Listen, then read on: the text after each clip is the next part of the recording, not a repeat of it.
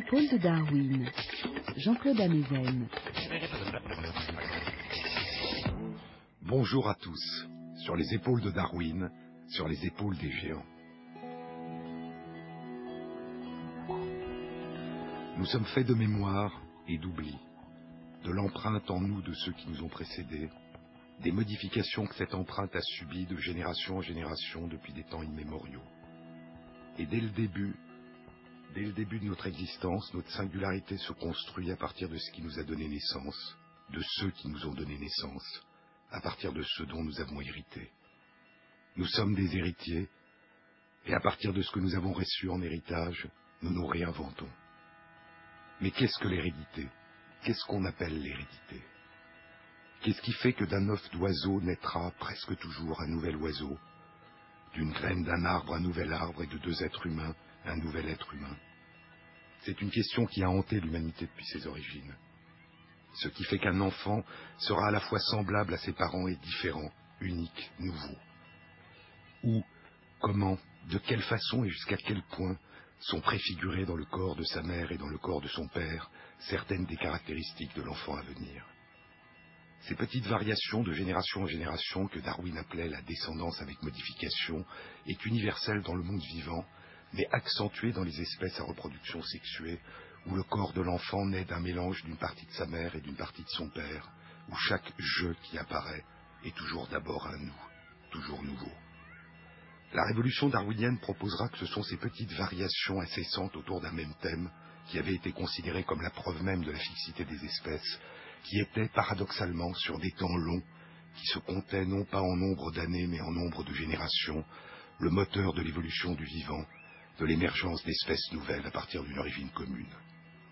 Du vivant de Darwin et durant les vingt ans qui suivront sa mort, la plupart des théories de l'hérédité seront fondées sur l'idée que les caractéristiques héréditaires transmises par les deux parents subissent chez le descendant un mélange irréversible, comme des couleurs qui se fondraient en une couleur nouvelle, le bleu et le jaune en vert, dont on ne pourrait plus faire ressortir les deux couleurs d'origine. Dès qu'une caractéristique héréditaire nouvelle va surgir par hasard chez un individu, elle va inévitablement, pensait-on, se diluer, se mélanger, se perdre de génération en génération au fur et à mesure des croisements avec des individus qui, en majorité ou en quasi-totalité, ne la possèdent pas puisqu'elle est nouvelle. Comment la nouveauté peut-elle se propager si elle ne peut être qu'éphémère et s'atténuer, se diluer au fil des générations dans le fond sur lequel elle est apparue? Durant toute sa vie, malgré tous ses efforts, Darwin échouera à découvrir la nature des mécanismes biologiques à l'œuvre dans la descendance avec modification. Il essaiera et il échouera. Et pourtant, une théorie de l'hérédité compatible avec la théorie darwinienne avait été proposée six ans après la publication de l'origine des espèces, dix-sept ans avant la disparition de Darwin, par un moine augustin Grégor Mendel. Dans le jardin de son monastère en Moravie, Mendel avait pendant des années croisé des poids de formes et de couleurs différentes et recherché la manière dont les caractéristiques de forme et de couleurs se transmettent, se mélangent, disparaissent et réapparaissent de génération en génération.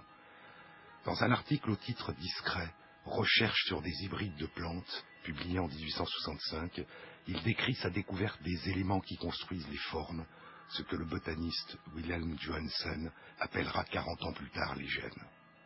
Mendel expliquait que les supports biologiques de l'hérédité étaient l'équivalent de particules discontinues, on dirait aujourd'hui des quantas, transmises pour moitié au hasard par un des deux parents et pour moitié par hasard par l'autre parent.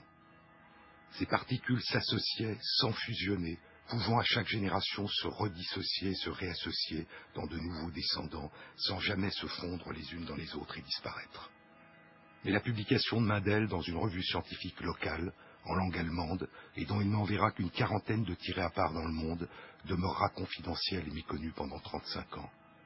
Après la mort de Darwin, on trouvera sur un rayon de sa bibliothèque un exemplaire de l'article de Mendel, dont les pages non détachées témoignent qu'il ne l'avait pas lu. Et ainsi, l'une des réponses au mystère qu'il avait tenté d'élucider toute sa vie dormait chez lui parmi ses livres.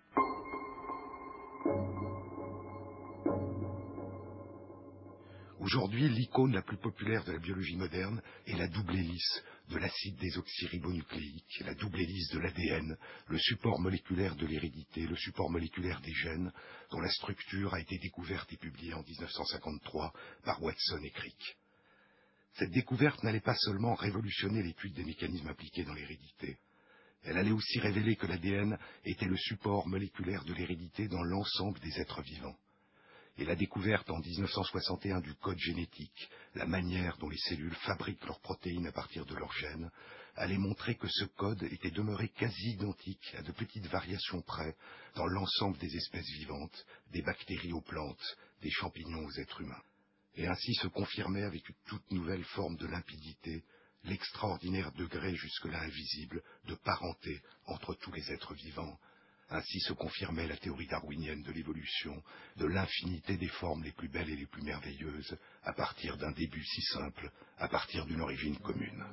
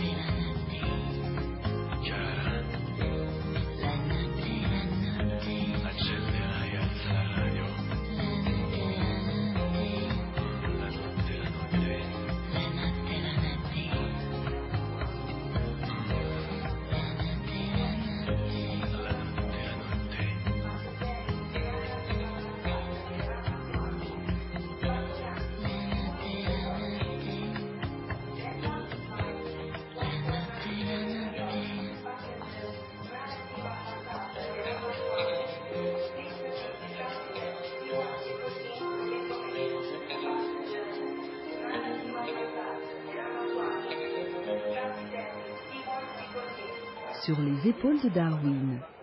La grande aventure de l'exploration des mystères de l'hérédité a été, avant et après la découverte de la double hélice de l'ADN, riche de surprises et de découvertes extraordinaires, et parfois apparemment étranges.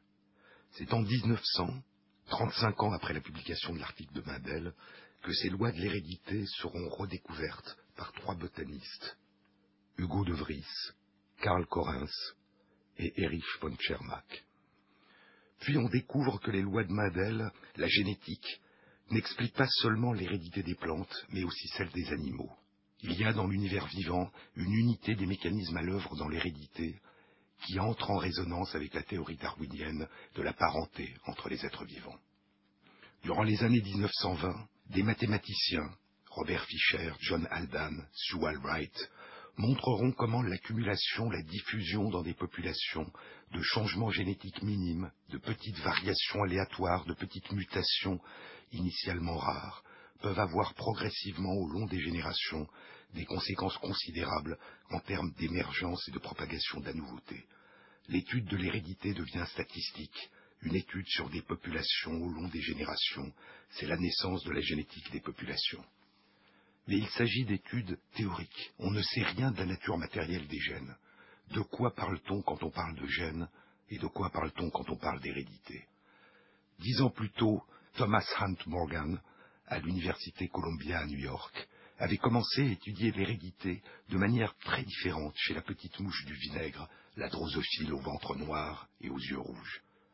Il découvre et étudie des mutations qui se transmettent à travers les générations, changement de la couleur des yeux, changement de la forme des ailes, des antennes.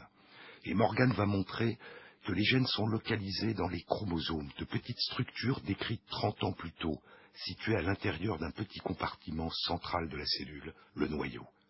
Et il va réaliser les premières cartes génétiques, localisant certains gènes sur différents chromosomes, et dans un même chromosome déterminant la distance relative entre différents gènes.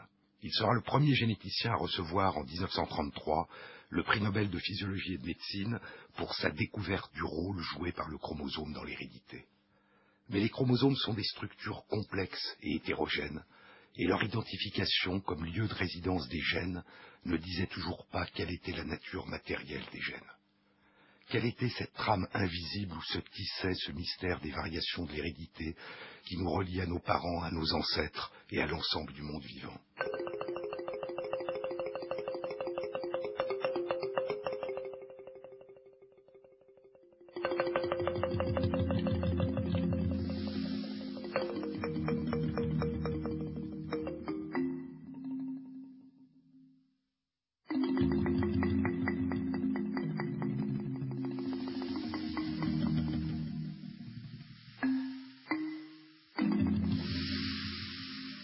De vie devrait peut-être être nommé le corail de vie, avait écrit Darwin dans ses carnets secrets à l'âge de 28 ans, parce que la base de ses branches est morte, parce que les espèces qui ont donné naissance aux espèces nouvelles ont disparu, parce que les ancêtres sont morts après avoir donné naissance à des descendants.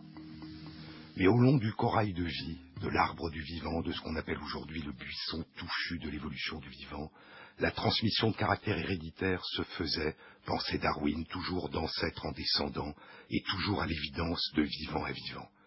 L'hérédité était une affaire de vivant, la mort, l'extinction venaient après.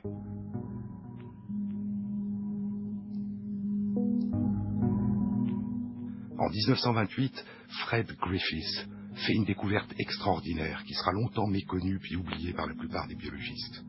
Des caractères héréditaires peuvent être transmis à des vivants par des morts après leur mort. Que peut signifier une telle notion? Darwin avait fondé sa théorie sur l'étude des animaux et des plantes, mais la découverte de l'ADN n'est pas venue de l'étude des plantes, ni des animaux, ni de la petite mouche du vinaigre. Griffith travaille à Londres sur l'hérédité d'organismes microscopiques qui venaient tout juste d'être découverts du vivant de Darwin, les bactéries. Griffith étudie la transmission de caractères héréditaires chez les bactéries. Il étudie une bactérie qui cause des pneumonies, le pneumocoque. Il utilise dans ses expériences deux souches différentes de cette bactérie.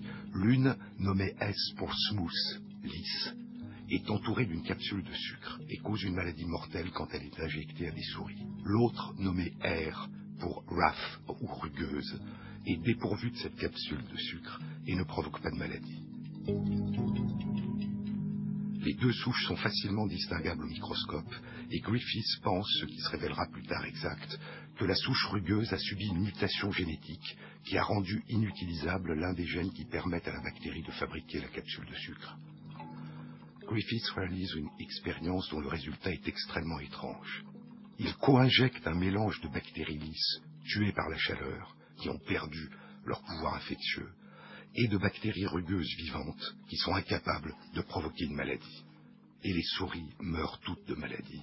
Et les seules bactéries qu'il peut retrouver chez les souris sont toutes des bactéries lisses vivantes.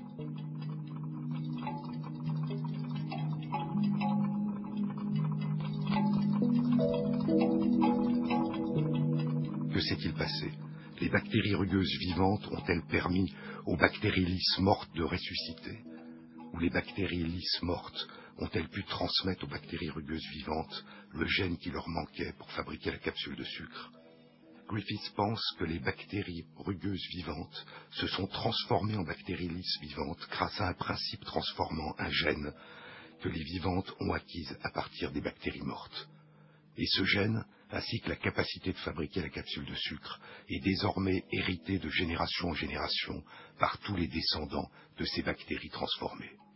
Griffiths avait découvert un mode de transmission héréditaire très fréquent dans le monde bactérien, la transformation bactérienne, la capacité de bactéries vivantes à acquérir à partir de bactéries mortes et à transmettre ensuite de manière héréditaire à leurs descendants des gènes qu'elles ne possèdent pas. Mais quelle était la nature matérielle de ce principe transformant? Another bride, mm-hmm. another June, mm-hmm. another sunny honeymoon, another season, another reason for making whoopee.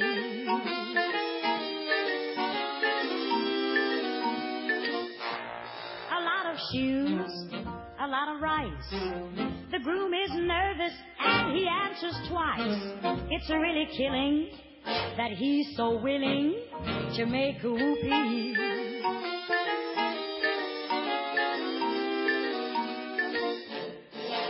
Picture a little love nest down where the roses cling. Picture love nest. Think what a year can bring. He's washing dishes and baby clothes. He's so ambitious, he even sews. But don't forget, folks, that's what you get, folks, for making whoopee.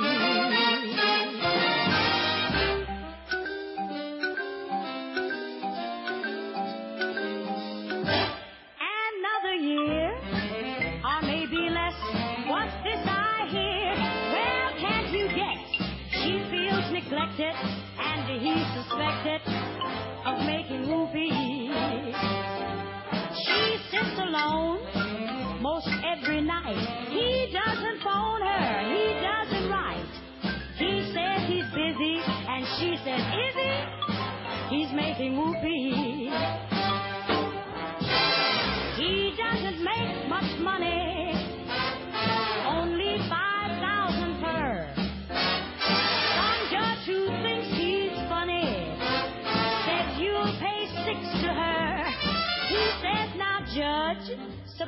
I fail. The judge says, ha, right into jail. You'd better keep her. I think it's cheaper than making whoopee. Say it's a whole lot cheaper than making whoopee.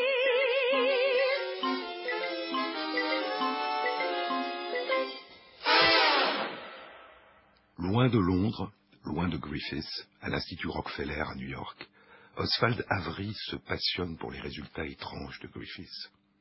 Avec Colin MacLeod et Maclean McCarthy, Avery va essayer pendant plus de dix ans d'identifier la nature de ce principe transformant, la nature des gènes. Griffiths ne connaîtra jamais la réponse. Il a été tué en 1941 lors d'un bombardement de Londres par les Allemands. En 1944, Avery, MacLeod et McCarthy publient leur découverte.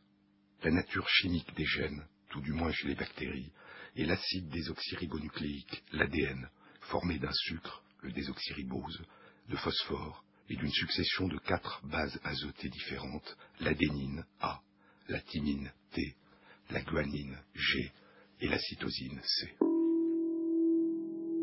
Une gamme de quatre notes. Cette gamme de quatre notes pouvait-elle suffire pour rendre compte de l'ensemble de la musique de l'hérédité? Et si l'ADN était le support de l'hérédité, chez les bactéries, l'était-il uniquement chez elles ou pouvait-il l'être aussi chez les arbres, les fleurs, les drosophiles, les oiseaux et les êtres humains? La question n'allait pas être posée, parce que la publication d'Avery, MacLeod et McCarthy sera accueillie avec un très grand scepticisme. Et ainsi, la découverte de l'ADN comme support moléculaire des gènes demeurera méconnue ou ignorée pendant neuf ans, avant la publication en 1953 par Watson et Crick de sa structure en double hélice. Mais ce qui sera aussi longtemps méconnu, c'est que l'hérédité dans l'univers vivant ne se propage pas que d'ancêtre à descendant au long des générations, mais peut aussi se propager de voisin à voisin. Si chaque jeu est un nous, dans l'univers bactérien, ce nous peut provenir des voisins, et non seulement de voisins vivants, mais aussi de voisins morts.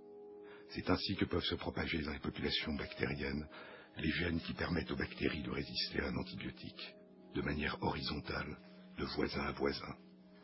Puis chez toutes les bactéries qui ont acquis ces gènes, de manière verticale, d'ancêtre à descendant, au long des générations. Cette transmission horizontale de l'ADN et des gènes était-elle une particularité du monde ancestral des bactéries Ou pouvait-elle aussi avoir lieu dans d'autres espèces vivantes, chez les animaux et les plantes?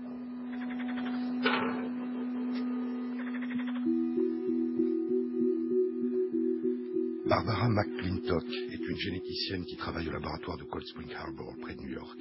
Elle étudie le maïs, la transmission des caractères héréditaires chez le maïs. En 1950, elle publie un article indiquant que certains gènes peuvent se déplacer sur les chromosomes, changer de place de génération en génération, mais aussi dans les différentes cellules d'une même plante. Cette notion entraîne une réaction de perplexité et de rejet. Elle est une généticienne respectée. L'incompréhension causée par son article est telle qu'elle décide en 1953, l'année de la publication par Watson et Crick de la structure de l'ADN, pour ne pas ternir sa réputation de ne plus rien publier sur ce sujet. Trente ans plus tard, elle recevra le prix Nobel pour sa découverte. Ce que Barbara McClintock avait découvert correspondait à la présence dans l'ADN du maïs de parasites génétiques proches des virus, des petits éléments génétiques mobiles, des transposons. L'une des formes les plus simples de parasites qui insèrent ces gènes dans les chromosomes grâce à des enzymes qui découpent l'ADN. Les cellules infectées par ce transposon fabriquent, à partir de ces gènes, de nouveaux transposons et les enzymes qui permettent aux nouveaux transposons de s'insérer à leur tour à d'autres endroits de l'ADN, de se transposer, de se déplacer, en portant avec eux des gènes de la plante qui se déplacent au long des chromosomes et de chromosome en chromosome. Il y a plusieurs sortes de transposons, et ce ne sont pas les mêmes qui prédominent dans les différentes familles de plantes et d'animaux, témoins, cicatrices vivantes d'épisodes distincts d'infection chez différents ancêtres communs à différents groupes de descendants.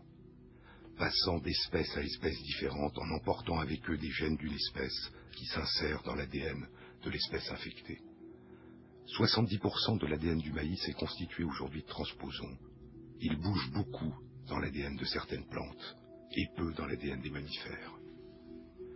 Les rétrovirus ont aussi fait ces voyages d'espèce en espèce et se sont parfois insérés dans l'ADN des cellules germinales, les spermatozoïdes ou les ovules, ou dans l'ADN des cellules d'un embryon, étant ainsi transmis de génération en génération dans les descendants. 8% de l'ADN humain a cette origine rétrovirale. Les rétrovirus ont perdu la capacité de se reproduire, mais les cellules peuvent encore utiliser parfois certains de leurs gènes. Durant les dix dernières années, plusieurs groupes de chercheurs, dont celui de Thierry Heidmann en France, ont montré que deux gènes d'origine rétrovirale étaient utilisés lors de la formation du placenta, le tissu nouveau qui résulte de la fusion entre une partie des cellules de l'embryon et la muqueuse de l'utérus de la mère, le lieu d'échange entre l'embryon et la mère, où se développera le fœtus. Ces gènes d'origine rétrovirale, utilisés à la fabrication du placenta, se sont insérés dans le génome d'ancêtres communs aux primates et à d'autres singes il y a entre 45 et 70 millions d'années. Chez la souris, deux autres gènes provenant de deux autres rétrovirus sont utilisés dans la formation du placenta. Variation sur un thème au cours de l'évolution du vivant. Variation sur le thème de la construction d'une interface, le placenta, un lieu d'échange entre le corps de la mère et le corps du fœtus, qui nourrit et protège le fœtus. Les rétrovirus ont la capacité d'échapper aux défenses du système immunitaire. Or, le placenta est cette interface entre la mère et le fœtus, le fœtus étant génétiquement différent pour moitié de la mère. Et cette interface protège le fœtus d'une attaque par le système immunitaire de la mère. Il est possible que la nature rétrovirale des protéines qui sont utilisées à la fabrication du placenta participe à cette tolérance du fœtus par la mère en donnant au placenta une partie des propriétés immunosuppressives des rétrovirus.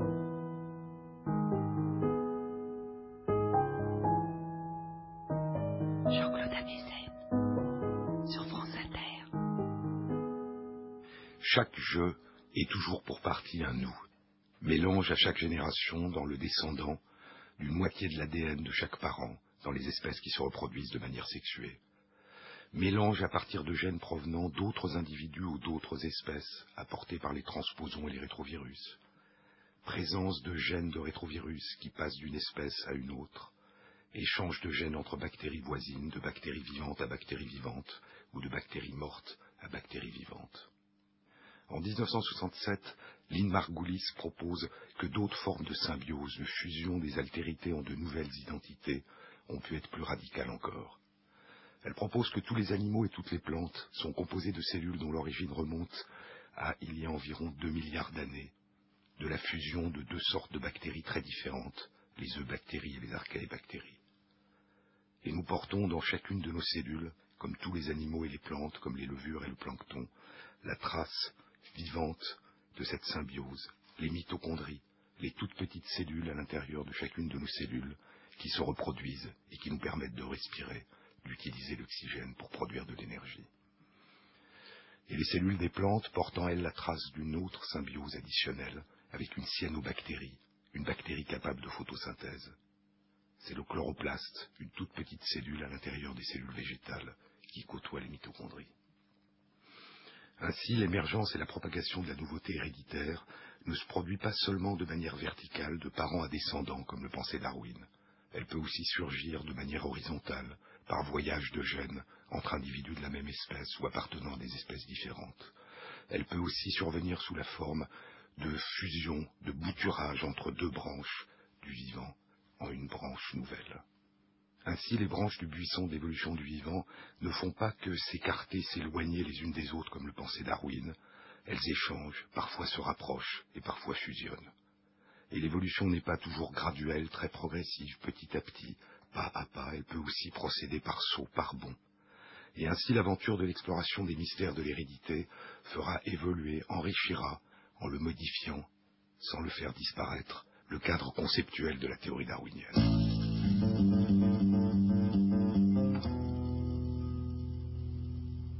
L'arbre de vie, le buisson du vivant, ressemble, comme l'avait proposé le jeune Darwin, à un corail de vie. Non seulement, comme il le pensait, parce que la base des branches est morte, mais parce que les branches du corail se rejoignent et fusionnent. Et pour une autre raison que Darwin ne pouvait connaître, le corail qui l'avait tant fasciné durant son voyage autour du monde est lui-même un organisme symbiotique qui résulte d'une association entre de petits animaux multicellulaires et des algues unicellulaires qui réalise la photosynthèse. Ainsi la métaphore du corail de vie rejoignait la réalité. Mais l'étude de l'hérédité, de la manière dont l'ADN et les gènes sont utilisés par les cellules et les corps, allait réserver d'autres surprises. Nous possédons environ 20 000 gènes, chacun présent en double exemplaire, qui peuvent être semblables ou différents, l'un hérité de notre mère, l'autre exemplaire hérité de notre père. Et ces variants sont le reflet des modifications, des mutations qui apparaissent sans cesse au cours du temps dans l'espèce humaine, comme dans toutes les espèces vivantes. Il faut savoir qu'il ne suffit pas qu'un exemplaire ou les deux exemplaires d'un gène soient présents pour qu'il soit utilisé par les cellules et les corps. Des enzymes fabriquées par les cellules peuvent réaliser des modifications chimiques au niveau d'une petite portion de l'ADN ou des protéines qui entourent l'ADN et constituent les chromosomes, et ces modifications chimiques peuvent avoir pour conséquence l'impossibilité pour la cellule d'utiliser tel ou tel gène. Pour la plupart de nos gènes, lorsqu'ils leur sont accessibles, nos cellules utilisent chacun des deux exemplaires, celui qui est hérité de notre mère et celui qui est hérité de notre père. Mais il y a un certain nombre de gènes, peut-être plusieurs centaines, peut-être plusieurs milliers, dont nos cellules, dès le début du développement embryonnaire, ne peuvent utiliser qu'un seul des deux exemplaires, soit celui que nous avons hérité de notre mère, soit celui que nous avons hérité de notre père. L'autre est inaccessible depuis le début de notre vie. Cet exemplaire inaccessible a reçu ce qu'on appelle une empreinte parentale, qui signe à la fois son origine, maternelle ou paternelle, et son inaccessibilité. Et ainsi, nous ne naissons pas uniquement du mélange d'une moitié prise au hasard des gènes de notre mère et d'une moitié prise au hasard des gènes de notre père. Une grande partie de ce nous qui nous constitue est utilisée de manière identique, quelle que soit son origine, mais une petite partie est utilisée de manière différente selon son origine paternelle ou maternelle. Ces phénomènes d'empreinte parentale traduisent ce qu'on a appelé des phénomènes de coopération ou de conflit parental qui se jouent à distance dans l'espace et le temps à l'intérieur du corps du descendant. Et un article publié ce mois-ci dans la revue Nature révèle un niveau additionnel de complexité. Pour un gène donné, l'empreinte parentale peut être variable selon l'endroit du corps où ce gène sera utilisé. Ces travaux réalisés chez la souris indiquent, pour le gène étudié, que c'est l'exemplaire d'origine maternelle qui est utilisé par les cellules dans la plupart des organes du corps, mais c'est l'exemplaire d'origine paternelle qui est utilisé par les cellules du cerveau. Et il est possible qu'il y ait plus de mille gènes dont l'utilisation dans le cerveau soit différente en fonction de son origine maternelle ou paternelle. Ainsi, le nous dont nous héritons est pour partie une mosaïque, où nous puisons selon les cas et selon les lieux de notre corps, à la fois dans l'origine maternelle et paternelle, ou dans l'une ou l'autre de ses origines. L'hérédité est plus complexe que la simple somme des gènes dont nous avons hérité.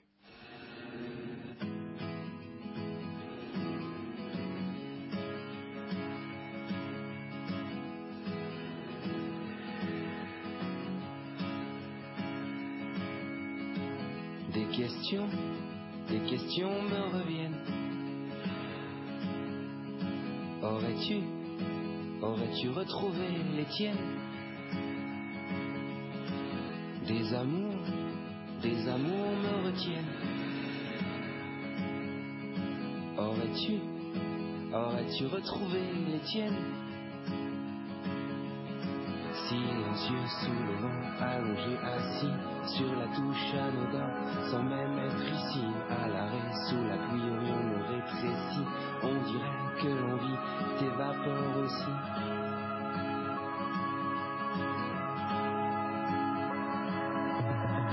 Des questions, des questions me reviennent. Aurais-tu, aurais-tu retrouvé les tiennes? Des amours, des amours me retiennent. Aurais-tu, aurais-tu retrouvé les tiennes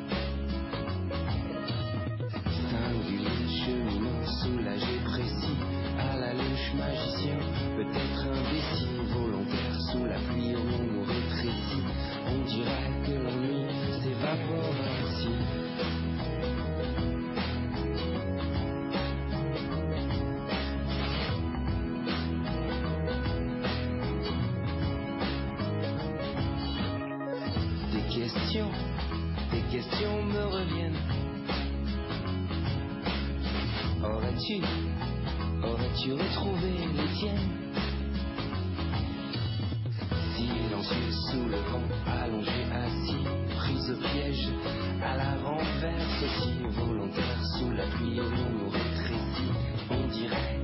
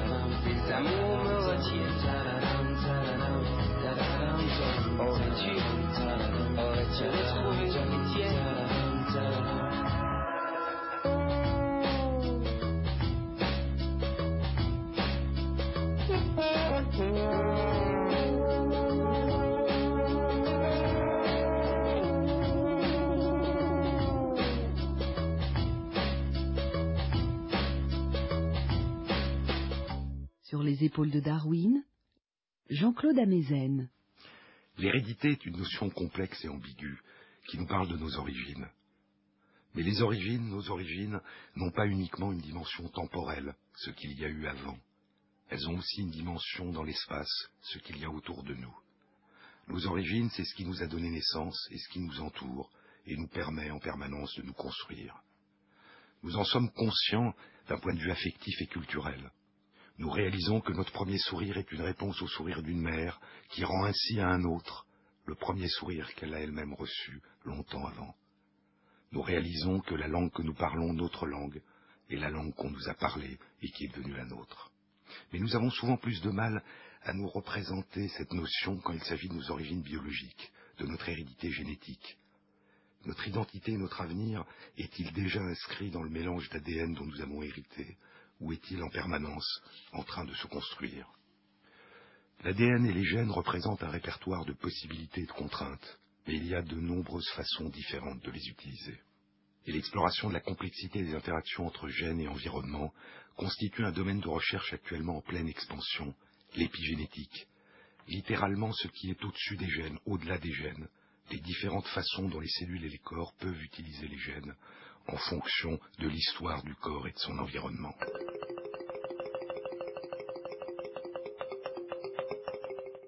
Un exemple. Chez certaines tortues et chez les crocodiles, le sexe de l'individu n'est pas déterminé par des gènes de masculinité ou de féminité, mais par l'un des éléments de l'environnement extérieur de l'œuf, la température. Et les cerveaux de deux embryons génétiquement identiques répondront à différentes températures par la production de différentes hormones sexuelles qui détermineront la construction d'un corps mâle ou femelle.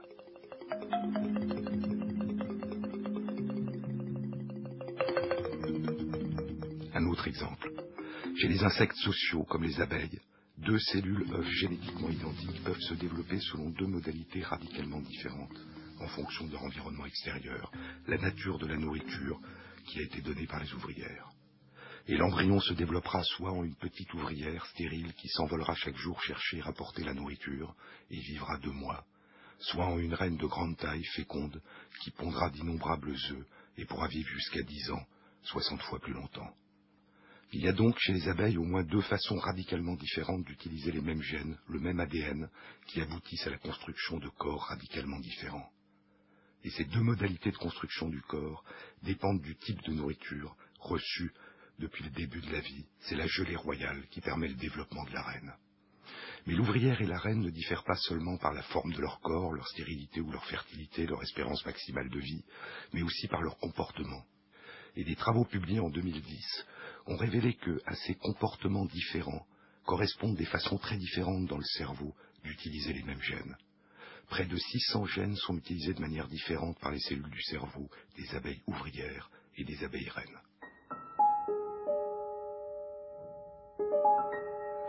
Ces interactions complexes entre gènes et environnement s'exercent aussi dans les autres espèces vivantes.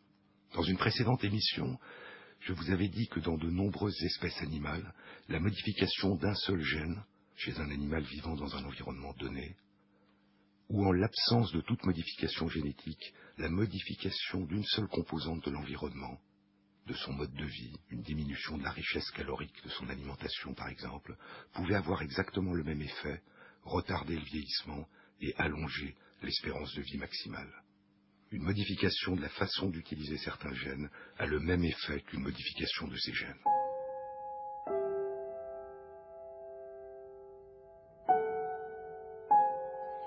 Je vous ai parlé aussi des résultats de travaux publiés depuis une dizaine d'années, explorant des souris chez qui la présence de certains gènes conduisait à des maladies neurodégénératives, l'équivalent de la maladie de Huntington ou d'Alzheimer. Un environnement enrichi, la présence de nombreux objets qui attirent l'attention et qu'on change souvent, la présence d'une roue qui permet l'activité physique à volonté, et la mobilisation de la mémoire en cachant la nourriture dans un labyrinthe, retardent significativement la survenue de la maladie ou l'empêche de survenir. La cause de la maladie et de la mort est présente dès le début de la vie à l'intérieur des gènes, mais les modalités de développement ou non de la maladie dépendent de l'environnement extérieur et du mode de vie de l'animal, de la manière dont il interagit avec cet environnement. Chez l'être humain, des études publiées il y a six ans ont montré que deux personnes génétiquement identiques, des jumeaux vrais, acquièrent progressivement au cours de leur vie des modalités de plus en plus différentes d'utilisation de leur même gène, différences qui participent ainsi au niveau le plus élémentaire à la construction de leur singularité biologique. Chaque être vivant, chaque être humain est unique, singulier, à nul autre pareil, quelle que soit la nature des gènes dont il ou elle a hérité. Mais qu'en est-il de l'héritabilité des empreintes que laissent dans le corps les rencontres avec l'environnement? Qu'en est-il de l'héritabilité des modifications épigénétiques survenues durant l'existence, indépendamment de toute modification dans les gènes? Qu'en est-il de la notion ancienne que partageaient Lamarck et Darwin d'une hérédité des caractères acquis?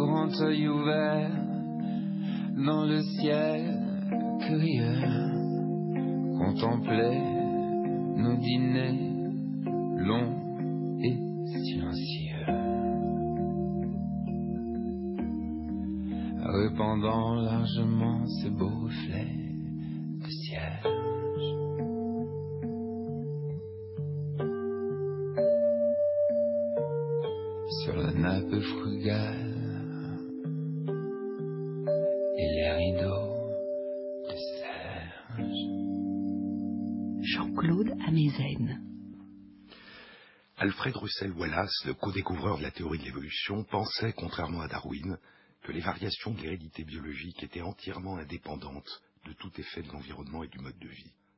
Il considérait que l'environnement extérieur opérait comme un simple filtre, laissant ou non passer parmi les descendants ceux dont les caractéristiques héréditaires biologiques leur permettaient par hasard, dans cet environnement donné, de survivre et d'avoir des descendants.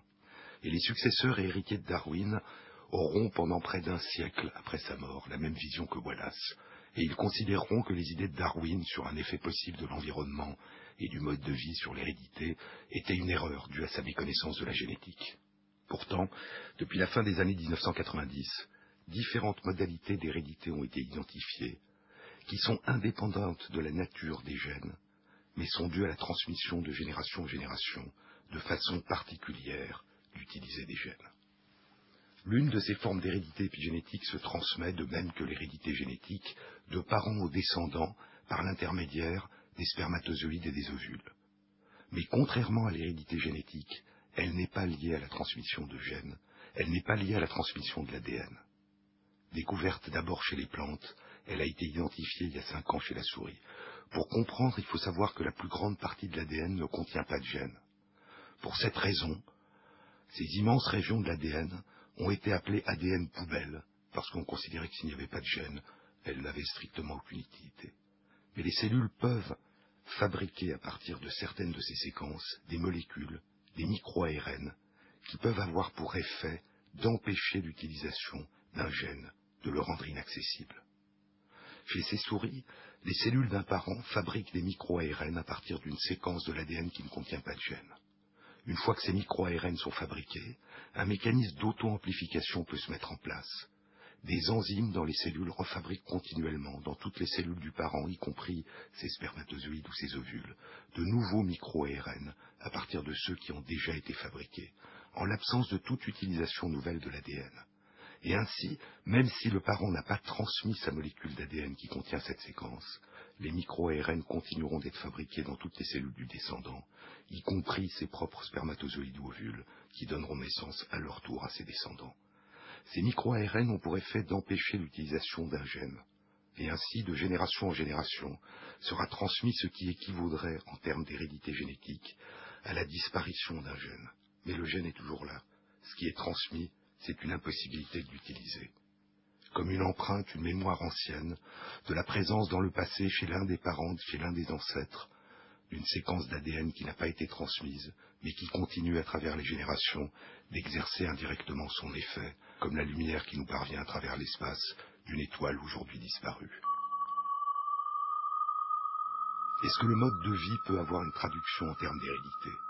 Les recherches publiées en 2010 indiquent que chez des rats et des souris, le régime alimentaire d'un père peut exercer une influence sur la façon dont ses descendants vont utiliser un grand nombre de leurs gènes dans des organes qui participent au stockage et à la consommation de l'énergie, les cellules du pancréas qui produisent l'insuline ou du foie. Ainsi, un régime riche en graisse du futur père, qui se traduit par une obésité et une forme de diabète, conduira une obésité à une forme de diabète chez un grand nombre de ses filles, et un régime pauvre en protéines du futur père conduira à des modifications de fonctionnement du foie chez ses fils et ses filles.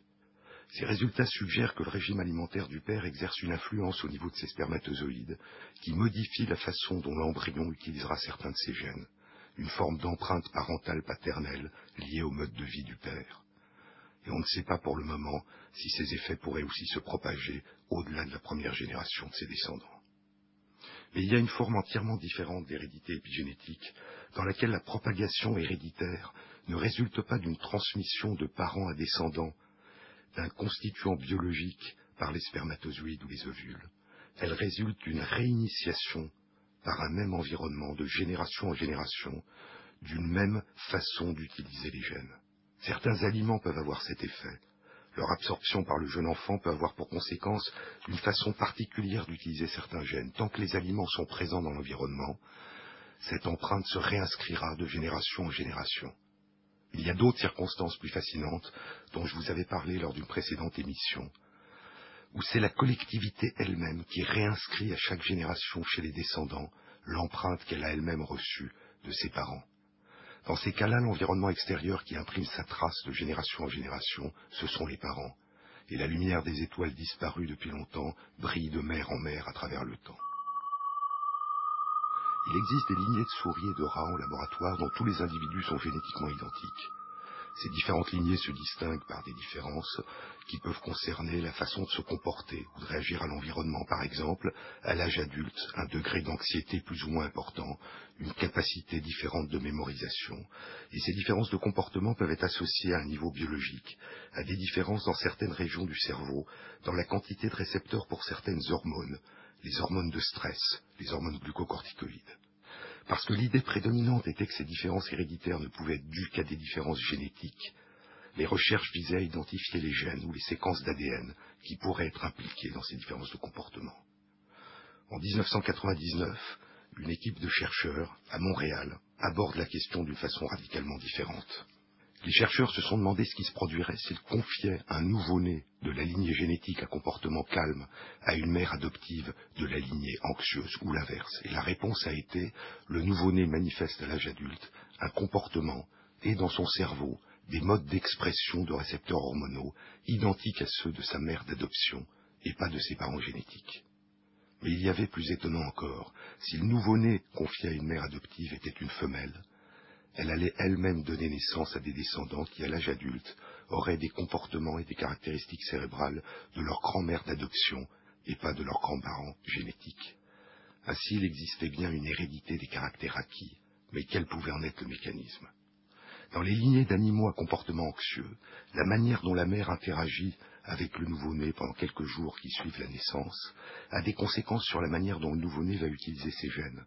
Dans les cellules de certaines régions de son cerveau, un gène qui permet la fabrication d'un récepteur pour les hormones glucocorticoïdes sera rendu ou non inaccessible, et en fonction de ces différences, le comportement à l'âge adulte sera différent.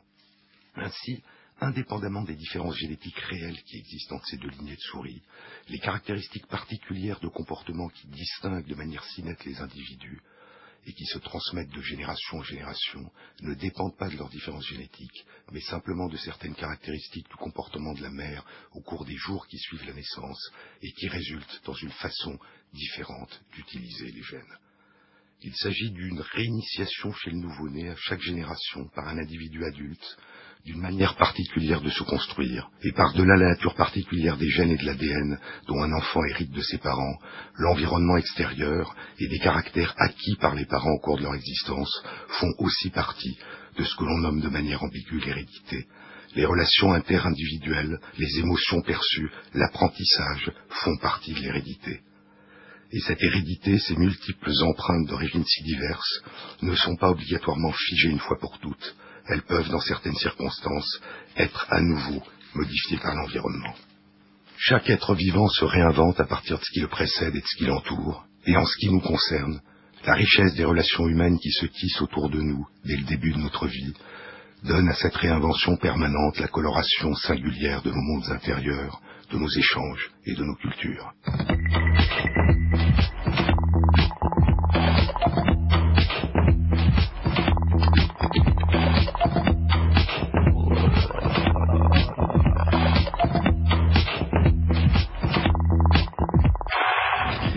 L'émission a été réalisée par Michel Bilou avec l'aide de Valentine Chédebois, à la technique Gaël Brawezek et Thierry Dupin à la programmation musicale.